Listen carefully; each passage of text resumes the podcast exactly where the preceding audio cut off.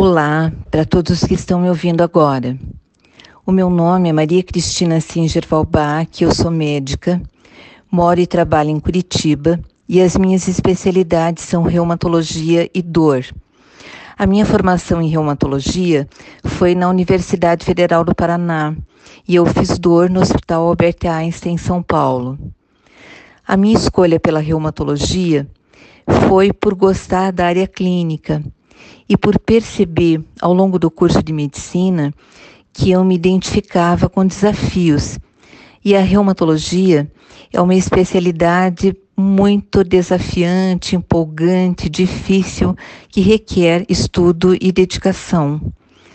A reumatologia é a área da medicina que diagnostica e trata as doenças clínicas do aparelho locomotor, ossos, articulações, músculos, tendões, ligamentos, bursas e também do tecido conjuntivo.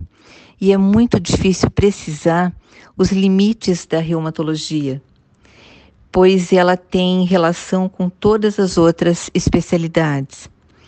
No dia a dia, nós acompanhamos doenças que temos em comum com a ortopedia, como bursites e tendinites, doenças osteometabólicas como a gota e a osteoporose, doenças como a fibromialgia, que exige de nós uma dedicação enorme, e as nossas doenças mais difíceis, as doenças autoimunes, como a artrite reumatoide, o lúpus, as espondiloartrites, a esclerose sistêmica, polimiosites, vasculites. Veja, o reumatologista precisa então também estudar e conhecer o sistema imunológico. Essas doenças é, sistêmicas acometem vários órgãos, como rim, coração, pulmão, olhos, área neurológica, vascular, ou seja, para ser um bom reumatologista, você precisa ser também um bom clínico.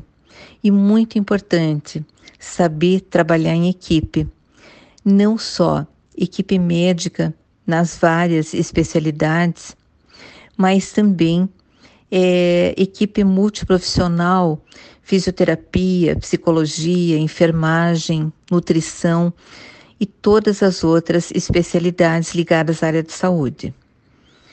Nós sempre dizemos para os pacientes que nos procuram no consultório que o importante é chegar ao diagnóstico para tratar o mais precocemente possível e assim evitar sequelas que nas nossas doenças reumatológicas podem acontecer.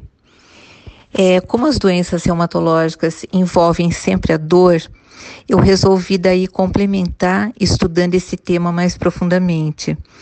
Eu, foi um outro grande desafio, o entendimento dos mecanismos de modulação da dor e que nos dá o diferencial de utilizar com mais tranquilidade os tratamentos disponíveis e atender pacientes com doenças que não são tipicamente reumatológicas, como é o caso da neuralgia pós-herpética e da neuralgia diabética. É, vejam, todos nós, quando decidimos pela medicina, é, sabíamos de antemão que não seria uma jornada fácil. Como em todas as áreas médicas, se nós quisermos ser bons profissionais, conceituados, respeitados por nossos pacientes, por nossos colegas e por nós mesmos, é, precisamos estar constantemente atualizados, estudando sempre, lendo, participando das sociedades das nossas especialidades, de encontros com colegas, jornadas e congressos então, ser bom, tecnicamente, é obrigação de todos nós. Mas nesse momento em que nós estamos vivendo tão tecnológico, onde as pessoas recebem informações velozes e muitas vezes equivocadas, o nosso maior desafio é preservarmos a nossa humanidade, é entendermos que a relação médico-paciente é de extrema importância. E se ela for boa, ela nunca vai ser substituída. Hoje se fala muito na humanização da medicina. E esse assunto ele deveria ser em todas as faculdades de medicina parte do currículo. E acredito que como uma cadeira que seria conversada em todos os períodos, até a formação. Infelizmente, isso não acontece. Nós lidamos diariamente com a dor e com o sofrimento, e a expectativa das pessoas que nos procuram, além do nosso conhecimento, é que nós mostremos empatia e acolhimento. A pessoa que busca nossa ajuda, ela necessariamente tem que ser vista em sua integralidade, porque o homem, ele é um ser integral. Homem é corpo, mente e espírito. E nós só seremos realmente bons profissionais se nós conseguirmos praticar uma escuta ativa. Nós não devemos escutar somente com os nossos ouvidos. Os nossos olhos precisam ouvir com atenção. A nossa mente e o nosso coração também. Se nós quisermos fazer a diferença, nós não podemos dividir a pessoa em pequenos pedaços e pensarmos somente no seu pulmão, nos seus olhos ou em suas articulações. Nós não podemos elevar o nosso ego, nos sentirmos superiores porque usamos um jaleco e porque temos o conhecimento.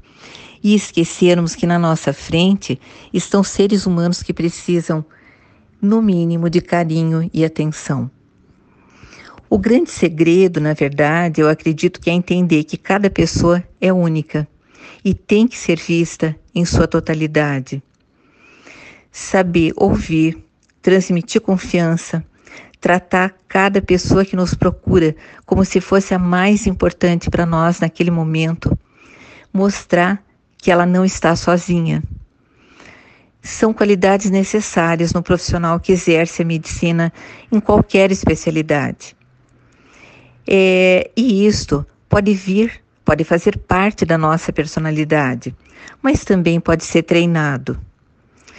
Para isso, nós devemos trabalhar, cada um de nós, o autoconhecimento, aprender a gerenciar a nossa vida, os nossos sentimentos, treinar a nossa habilidade em desenvolver empatia, aprender a se sentir no lugar do paciente e mostrar que ele não está sozinho. Então, no mundo em que nós nos comunicamos com pacientes através de e-mail, WhatsApp, nós temos que lutar por uma medicina mais humanizada. Isso só depende de nós. Concluindo, pessoal, e voltando para a reumatologia, é, um antigo professor dizia que se Sherlock Holmes fosse é, médico, ele seria reumatologista. Então, se você gosta de desafios, faça reumatologia. Vale a pena. Um beijo grande para todos.